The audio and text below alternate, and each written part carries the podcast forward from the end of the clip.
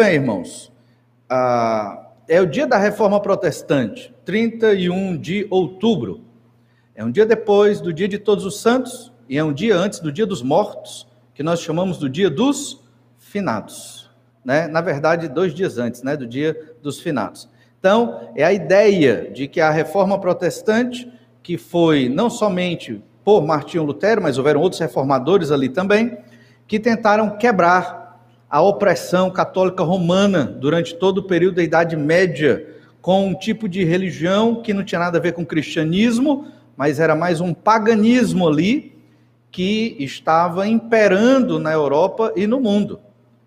Na Idade Média, ninguém podia ter Bíblia.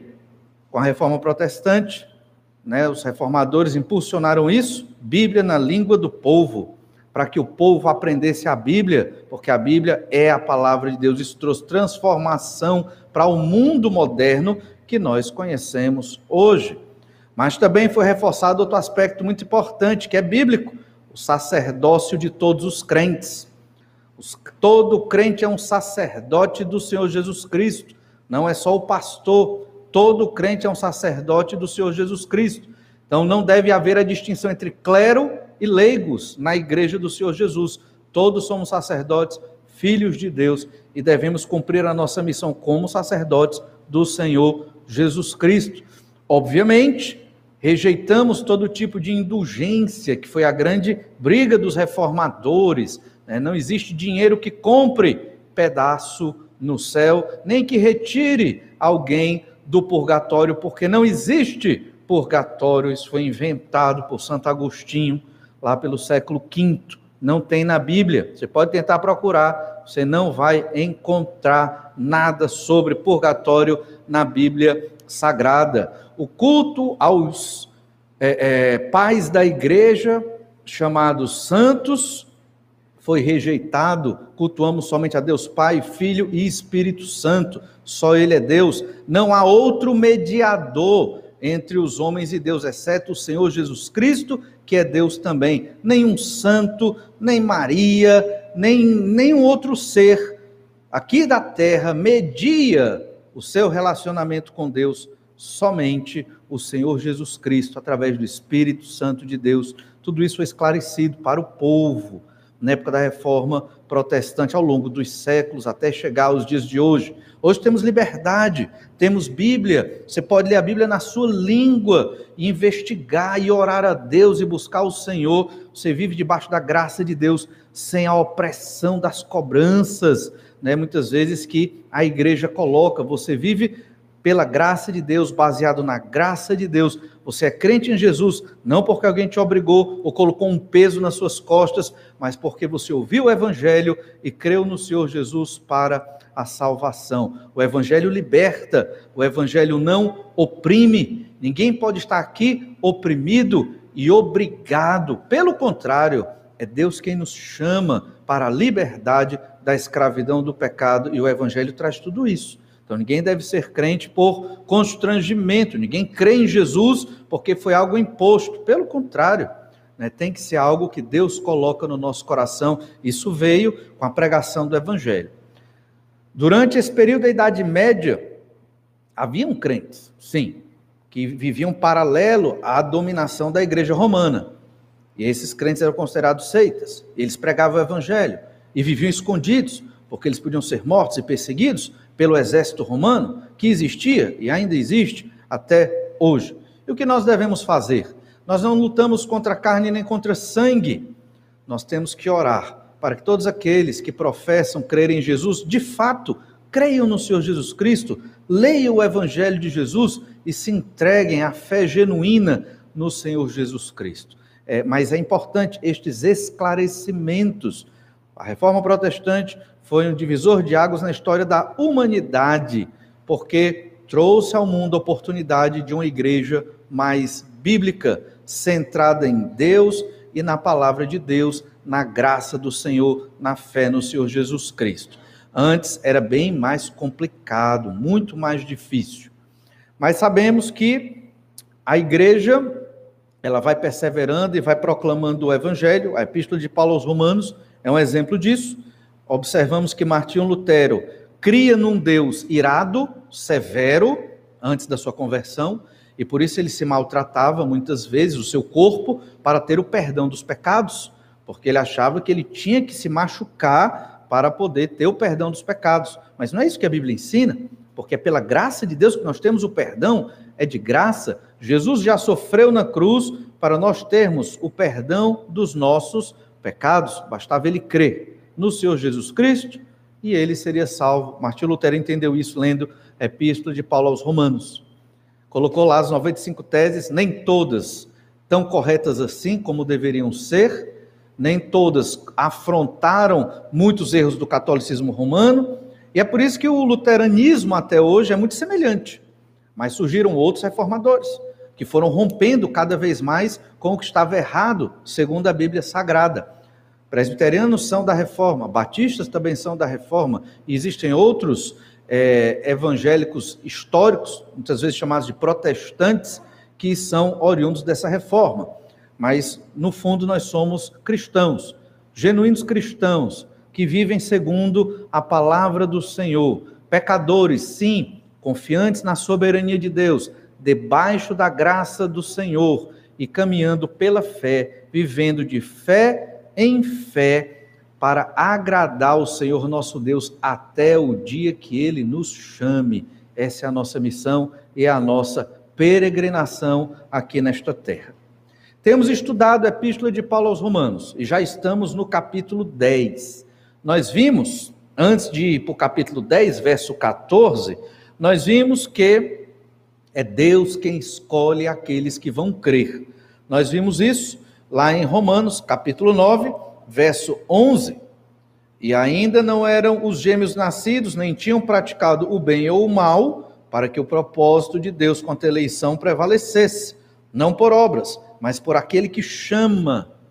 Não é por obras que os homens fazem, não é por boas obras que nós chegamos à salvação diante de Deus. Estudamos esse texto domingos atrás, mas é pela graça de Deus. E quem chama é Deus. O dia que você se arrependeu dos seus pecados, e creu no Senhor Jesus Cristo, foi Deus que lhe chamou. Saiba disso. Teve uma pessoa que pregou o evangelho para você. Teve alguém que talvez lhe deu um folheto, leu a Bíblia para você, ou você mesmo ouviu uma pregação ou leu a Bíblia.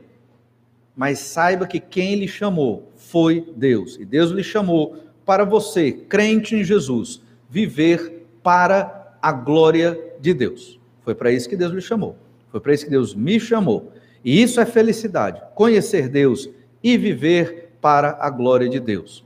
Às vezes vai ser difícil, vão haver perseguições, sempre houveram, houve perseguições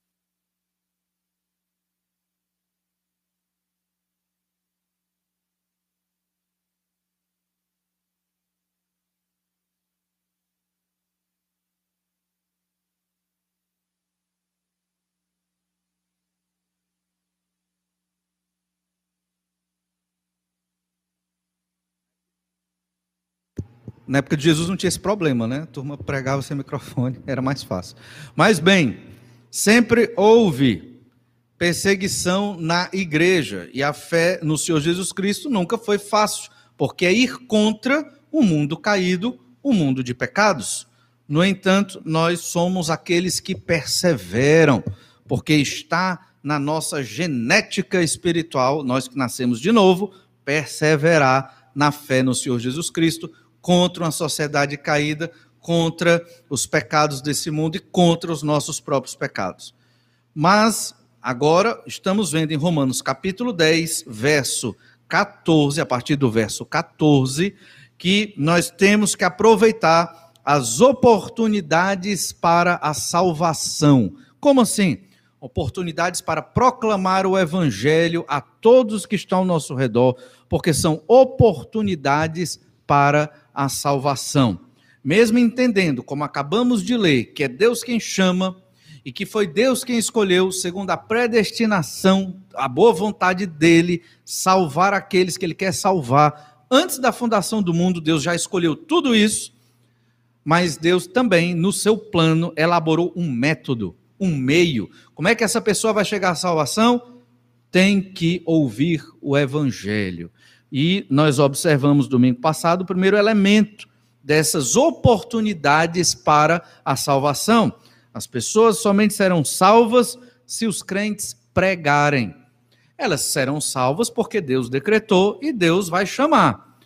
Mas Deus usa os cristãos, os crentes em Jesus, para falar do evangelho, o evangelho que implica arrependimento de pecados e salvação, conversão, fé no Senhor Jesus Cristo.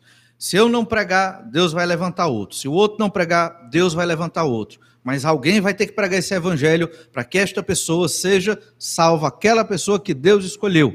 Então, se nós pregamos, certamente seremos extremamente abençoados porque fomos usados dentro do projeto da obra do Senhor Jesus Cristo. Leia então, falando desse primeiro elemento, Romanos 10, verso 14, leia, diz assim: como, porém, invocarão aquele em quem não creram? E como crerão naquele de quem nada ouviram? E como ouvirão, se não há quem pregue? Lembra que nessa época aqui, eles não tinham a Bíblia escrita, cada um indo com a sua Bíblia para a igreja. Eles iam muitas vezes numa sinagoga, aqui no caso da igreja de Roma, eram as catacumbas de Roma, que era um cemitério subterrâneo, tinham cinco níveis abaixo da terra. E eles iam ali para adorar e cultuar Deus escondidos no meio da perseguição. Então eles não tinham muita luminosidade e eles não tinham cada um seu texto. Alguém tinha e lia e pregava. E eles ficavam atentos, ouvindo a mensagem do evangelho.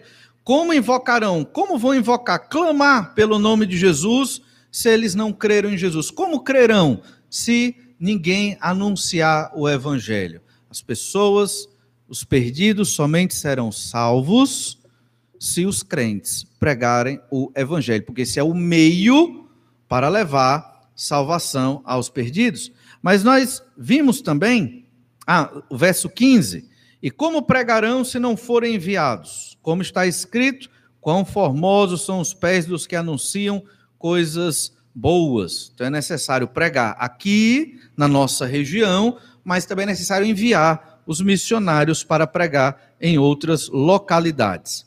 Vimos também o segundo elemento dessas oportunidades para a salvação. Primeiro, você tem que pregar. Segundo, os pecadores perdidos somente serão salvos se crerem na pregação. Alguém tem que pregar, mas é necessário que eles também creiam, exerçam fé. Deus é que vai colocar esta fé no coração de cada um para crer nele. Olha o verso 16, Romanos 10, 16. Estamos recapitulando o que vimos no domingo passado. Verso 16. Mas nem todos obedeceram ao evangelho, pois Isaías diz: Senhor, quem acreditou na nossa pregação? Isso foi na época de Isaías. Isso, esse versículo que é extraído de Isaías 53, verso 1, que é o capítulo muito conhecido que trata exatamente da vinda do Messias, do servo sofredor que vai sofrer pelos pecados dos homens. Desde aquela época, 740 antes de Cristo, período do ministério de Isaías, 640 a 700 antes de Cristo, Isaías pregava o que seria o evangelho no Antigo Testamento, a salvação ali através do servo sofredor, do Messias. Eles não sabiam que o nome dele seria Jesus, mas eles sabiam quem era, de onde vinha, e eles não criam na pregação. Só que antes de Isaías já se pregava sobre Jesus, desde a época de Adão e Eva já se pregava sobre Jesus, com outro nome, obviamente, títulos, o descendente da mulher, o cordeiro pascal, e muitos não creram. Esta pregação, irmãos, do evangelho, ela é milenar. Ela não começou na modernidade, não começou na reforma protestante, não começou no início aqui da igreja do primeiro século. Desde que o homem pecou, já se começou a falar da salvação no descendente da mulher, o Senhor Jesus Cristo. Quem creu nessa pregação? Não é verdade? Muitos não têm crido até hoje. As pessoas acreditam nas religiões, mas têm preguiça de pegar uma Bíblia e ler e entender o verdadeiro plano de Deus para as nossas vidas, o que realmente Jesus fez numa cruz, o que realmente é o cristianismo, o que é o evangelho, o que qual é a mensagem de Deus para o homem hoje e para a vida eterna que existe. uma vida eterna com Deus e uma morte eterna sem Deus, que a Bíblia chama de inferno. As pessoas não querem saber disso. Estão interessadas em coaching, estão interessadas em projetos financeiros, estão interessadas nos seus próprios prazeres nesse mundo, mas não se interessam pela eternidade. E o que a Bíblia diz é muito claro. Isso aqui, ó, passa ligeiro demais. Se você observar, parece que cada vez está mais rápido. Em breve, irmãos, não estaremos aqui, graças a Deus. Estaremos com o Senhor aguardando a ressurreição, animados, querendo que Jesus volte logo. E os que estão vivos aqui, nós devemos estar querendo, desejosos que Jesus volte logo, porque a vida com o Senhor Jesus Cristo aqui, no novo céu e na nova terra, muito melhor. Será muito melhor do que essa vida que nós temos aqui hoje, nem se compara. Você pergunta, como é que você sabe? Pela fé no que a Bíblia diz. A Bíblia diz que é incomparável o que Deus tem planejado para aqueles que são dele. É inimaginável. Imagine como vai ser maravilhoso para aqueles que creram no Senhor Jesus Cristo. E o que é que eu faço para estar nessa eternidade?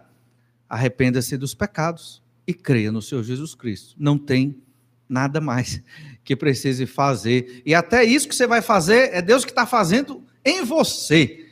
E depois você vai entender que é o Senhor que nos transforma, é o Senhor que nos carrega, é o Senhor que nos impulsiona, é Ele que nos dá uma nova natureza, é Ele que nos fortalece no meio das dificuldades. Se não fosse o Senhor, nenhum de nós aqui creria no nome do Senhor Jesus Cristo. Se não fosse a graça de Deus, a bondade de Deus, ainda estaríamos mortos nos nossos delitos e pecados e vivendo no pecado e amando o pecado. Hoje, pela graça de Deus, so, ainda somos pecadores, mas pela graça de Deus podemos dizer não ao pecado. E então, no verso 17, nós lemos: E assim a fé vem pela pregação e a pregação pela palavra de Cristo. Então, esta fé para a salvação é Deus quem coloca em nós, é, mas ela também vem pela pregação da palavra de Deus. Lembre-se que naquela época as pessoas não tinham como ler a Bíblia, elas ouviam a Bíblia, porque era muito caro um texto desses. Só haviam nas sinagogas e homens ricos, como Teófilo, que encomendou o Evangelho de Lucas e o livro de Atos, homens ricos que podiam pagar um texto desse, uma cópia desse, era muito caro os crentes não tinham. Então eles se reuniam para alguém ler para eles, eles ouviam e memorizavam esses textos sagrados e tinham pedaços, né, dos textos do Antigo Testamento, principalmente depois do Novo Testamento, para estudar. Percebemos então que as pessoas somente serão salvas se crerem na pregação do evangelho, e os crentes devem pregar. Mas hoje nós queremos completar esse texto a partir do verso 18 Vamos ler do verso 18 ao verso 21. Mas pergunto: porventura não ouviram? Sim, por certo.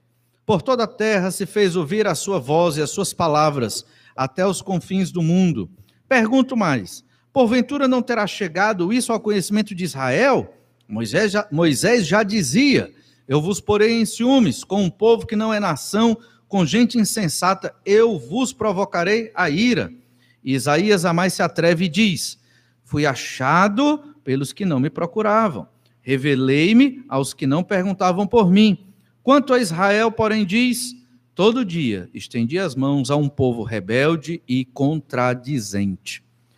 Esses três capítulos, capítulo 9, 10 e 11, são diretamente para os judeus de Roma, convertidos ao Senhor Jesus Cristo.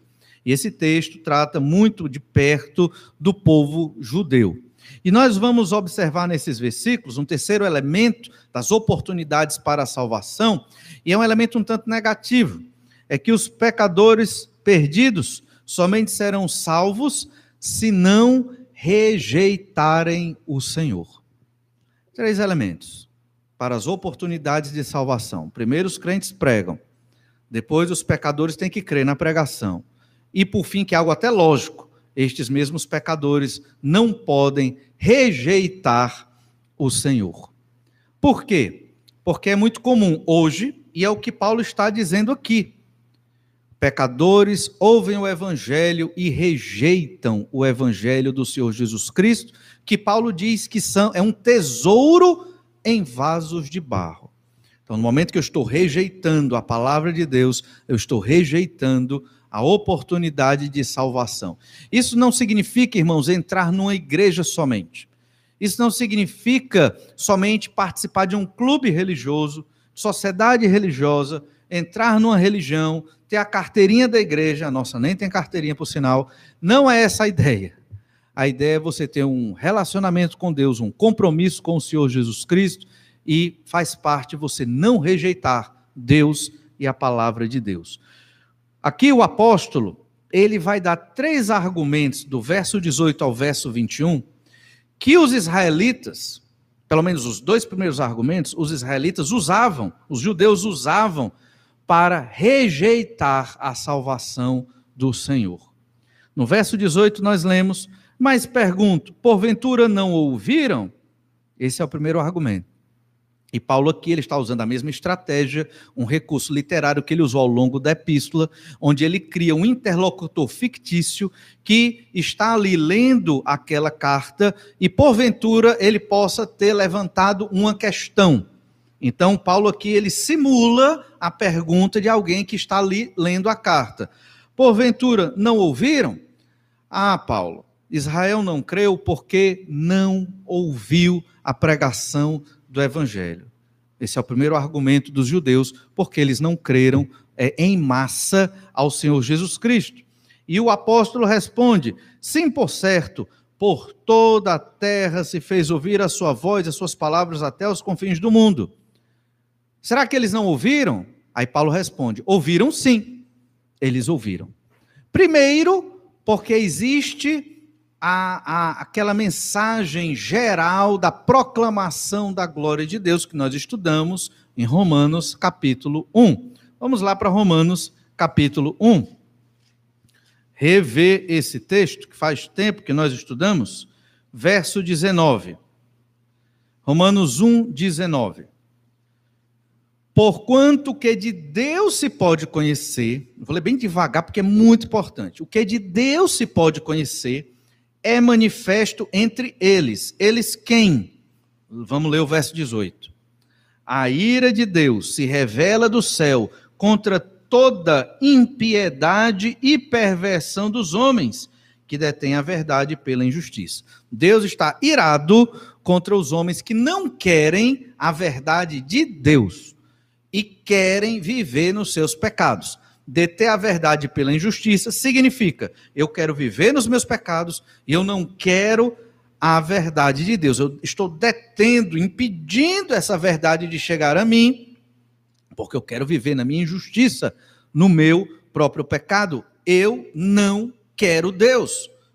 Verso 18 está dizendo que Deus é irado contra estas pessoas são o eles do verso 19. Lendo novamente o verso 19 do início. Porquanto que de Deus se pode conhecer, é manifesto entre eles, estes pecadores aos quais Deus está irado. Porque Deus lhes manifestou. Então Deus se manifestou a todos os pecadores do mundo, todos os perdidos. Deus manifestou algo dele. E é possível conhecer Deus.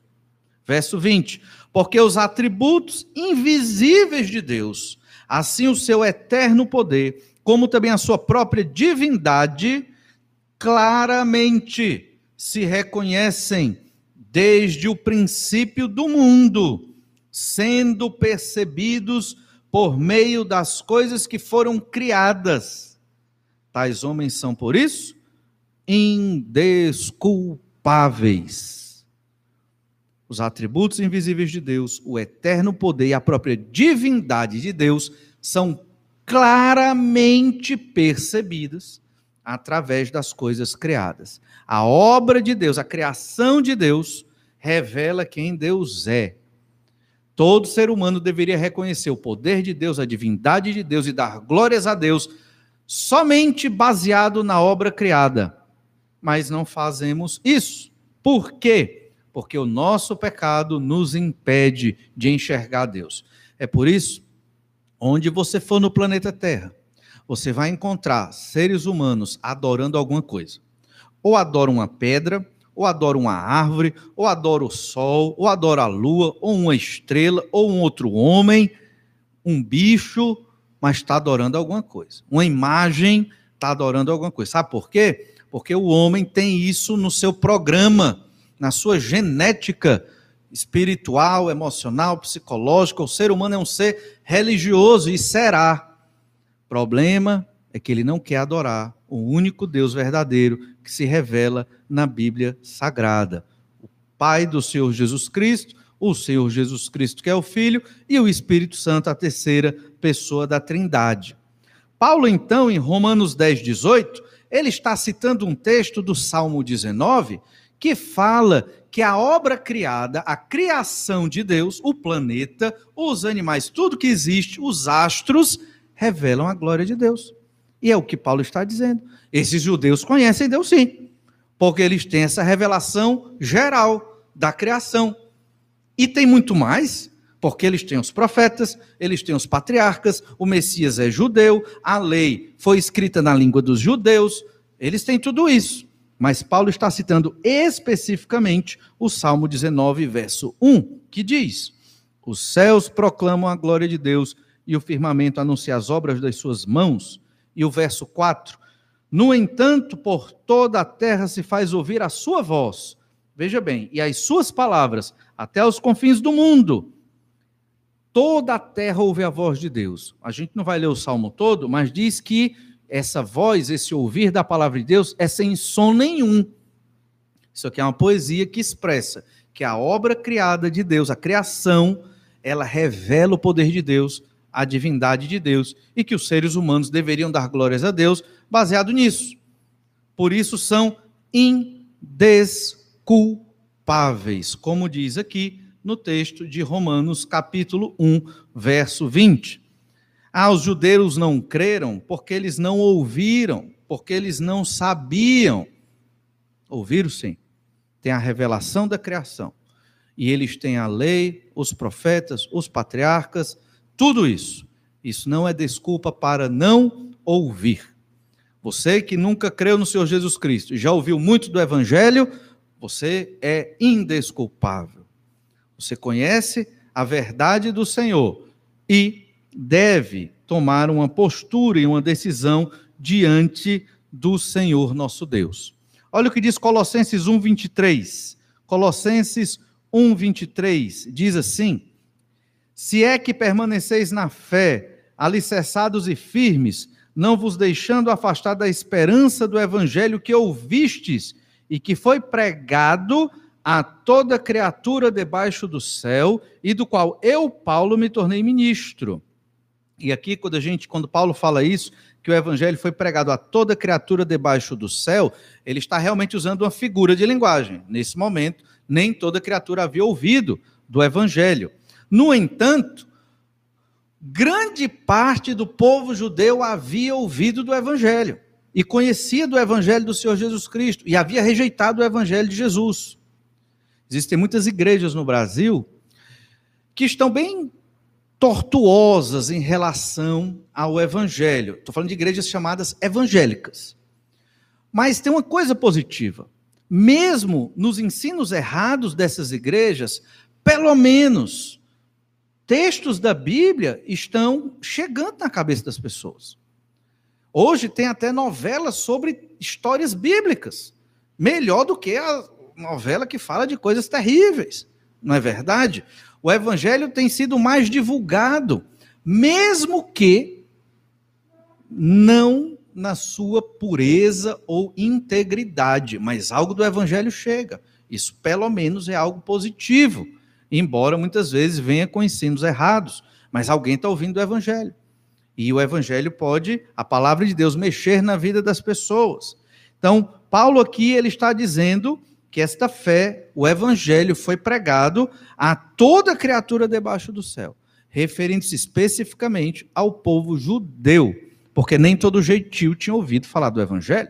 Ele queria ir a Roma pregar o evangelho, a Roma não, a Espanha, pregar o evangelho lá, porque muitos, né, o evangelho não tinha chegado ali, mas essa é a ideia. O povo judeu sabe, eles conhecem e rejeitam. Quantos já ouviram o evangelho e rejeitam, rejeitam a Deus? Então dizer que nunca ouviu não é desculpa.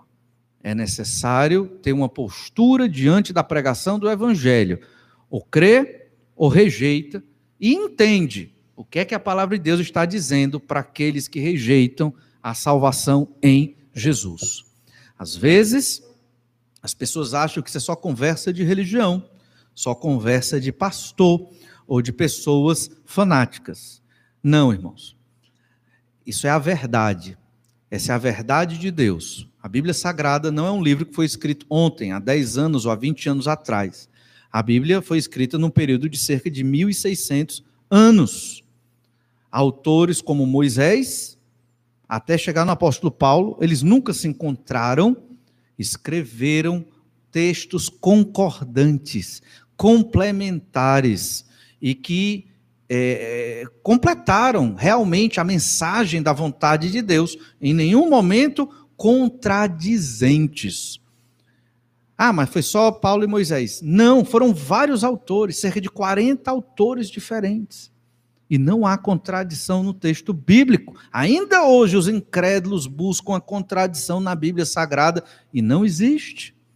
Esse livro enfrentou todo tipo de guerra que você pode imaginar. Foi escrito em pedra, couro, papiro, tábuas de barro. Hoje está na internet. Todo celular você baixa a Bíblia com linguagem que você quiser, do jeito que você quiser, graças a Deus e a palavra de Deus ela vai perdurar até a volta do Senhor Jesus Cristo, porque essa é a mensagem da verdade sobre Deus, é, é a carta de Deus, é Deus se revelando ao homem pecador. E se vivemos pela verdade da palavra, certamente seremos ricamente abençoados aqui na terra e também na vida eterna. Mas um segundo argumento aqui que Paulo apresenta que os judeus possivelmente levantaram por não terem crido no Senhor Jesus Cristo. Está no verso 19. Pergunto mais. Romanos 10, 19. Pergunto mais. Porventura não terá chegado isso ao conhecimento de Israel? O que significa esse argumento? Os judeus não entenderam a mensagem de Jesus. Eles não entenderam que Jesus era o Messias. Essa mensagem não chegou ao conhecimento, no sentido de que eles não tiveram um conhecimento apurado do que era o Evangelho. Por isso que não creram. Por isso que não creram no Senhor Jesus Cristo. E a resposta de Paulo, mais uma vez, é não. Só que ele responde agora com mais peso. Ele cita Moisés. Olha o que diz no verso 19: Moisés já dizia: Eu vos porei em ciúmes com um povo que não é nação com gente insensata, eu vos provocarei a ira. E aí você pensa, o que é que isso tem a ver com Israel não ter conhecimento apurado do evangelho e por isso não ter crido? Lembra, Paulo está evocando um locutor fictício que possivelmente, ao ler a epístola, levantaria essa questão. Por que, que os judeus eles não creram? Porque não ouviram? Não, eles ouviram sim.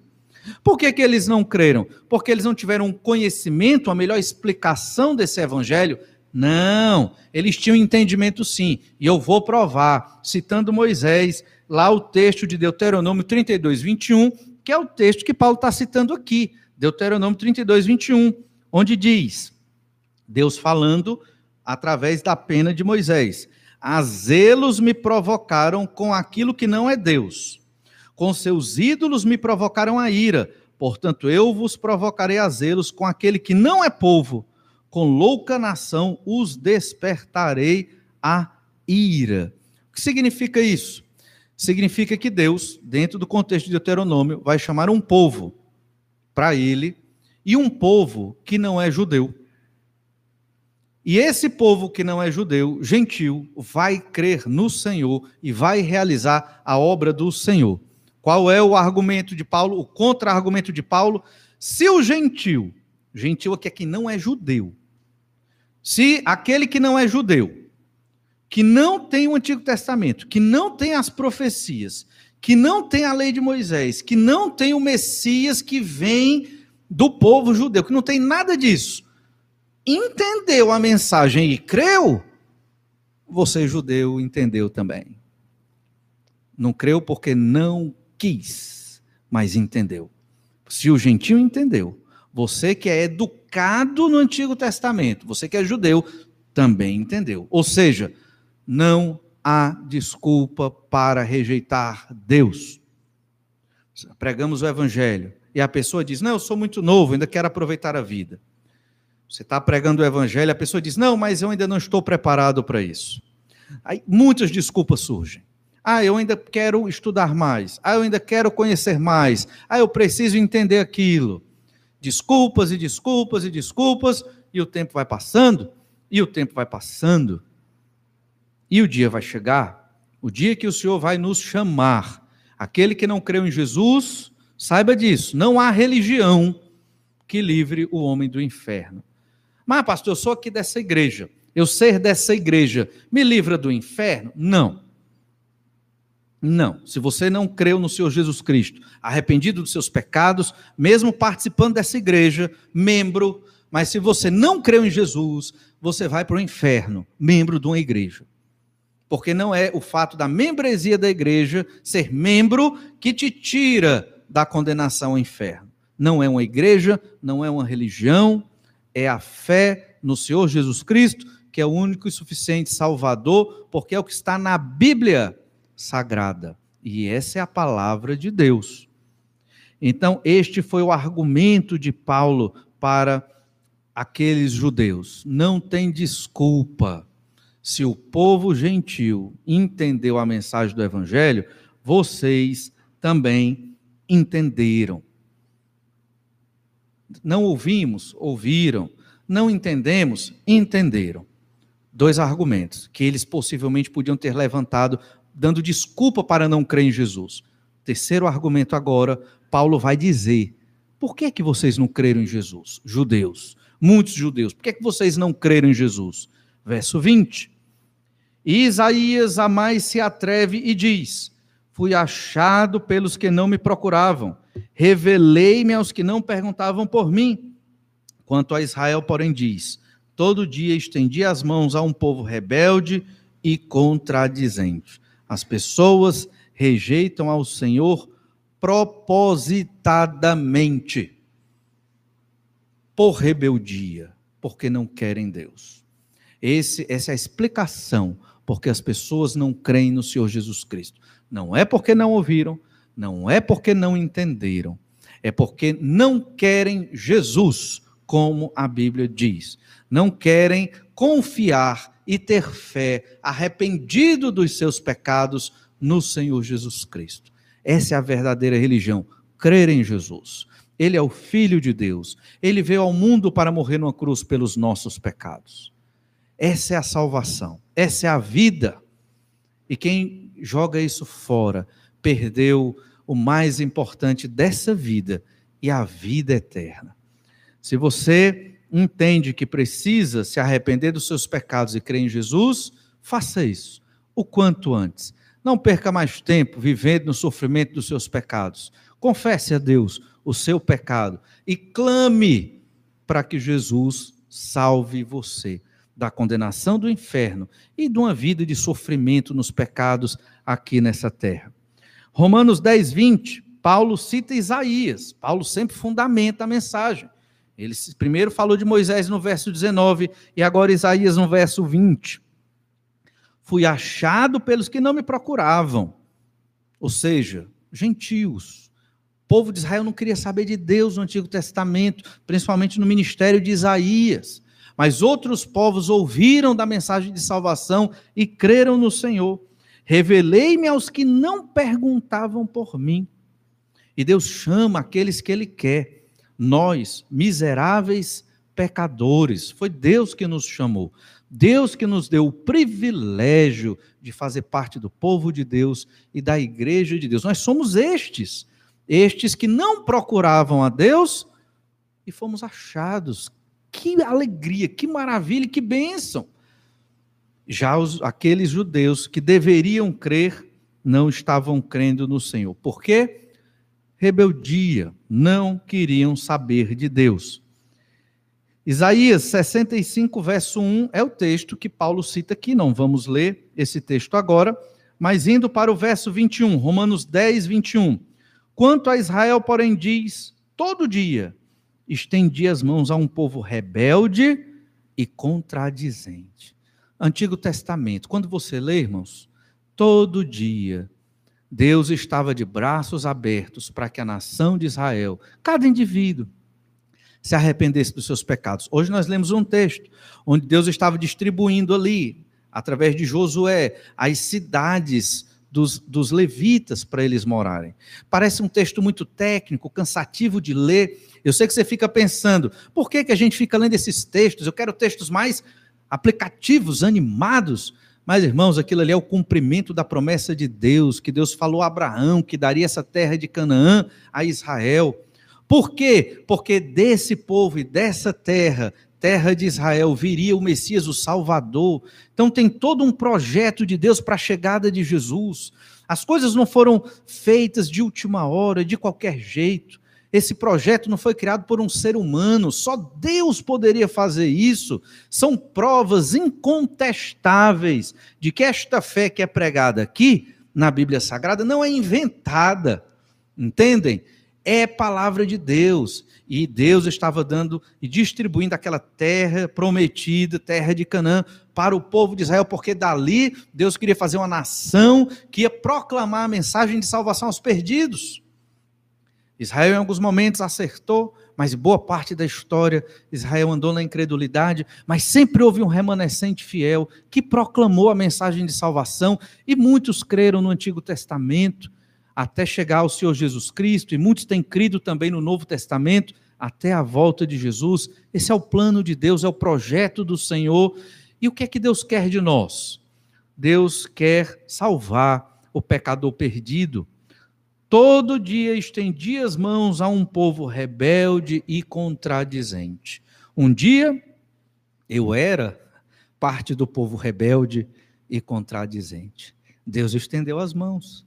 Deus chamou, Deus cativou e Deus me mostrou que eu precisava me arrepender dos meus pecados. Da mesma forma com todos nós que cremos aqui. Deus não obriga ninguém. Deus não quer ninguém obrigado e de má vontade no reino dele, na igreja dele. Mas a vontade de Deus sempre é a melhor. O plano de Deus é perfeito. Viver com Jesus é ter vida abundante é não mais ser escravizado por pecados, é não mais carregar a culpa de pecados, sofrimentos nas costas, é você saber que Deus é por você. Por quê? Porque Jesus morreu na cruz. Eu não fiz nada. Jesus fez tudo na cruz, morreu na cruz no meu lugar e me deu uma condição favorável diante de Deus, de modo que quando Deus olha para mim, pecador, ele olha através do sangue de Jesus. E é por isso que Deus me aceita. E é por isso que Deus aceita todo aquele que crê no nome do Senhor Jesus Cristo, porque o sangue de Jesus está sobre a sua cabeça.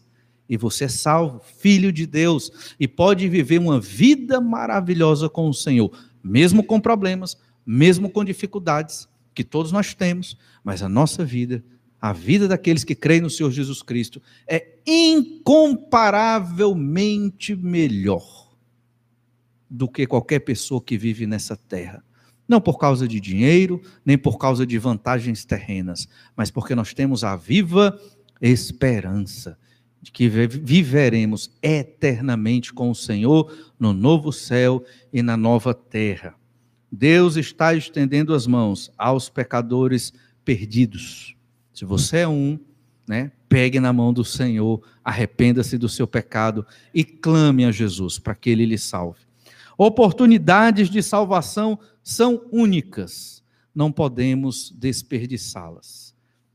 Os perdidos somente serão salvos se nós, crentes, pregarmos o Evangelho.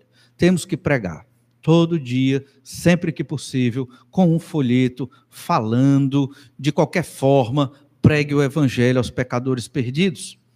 Os pecadores perdidos somente serão salvos se crerem nessa pregação. Deus vai agir na vida deles, com o poder dele e esses somente serão salvos se não rejeitarem o Senhor. Aí é obra de Deus, agindo no coração de cada um.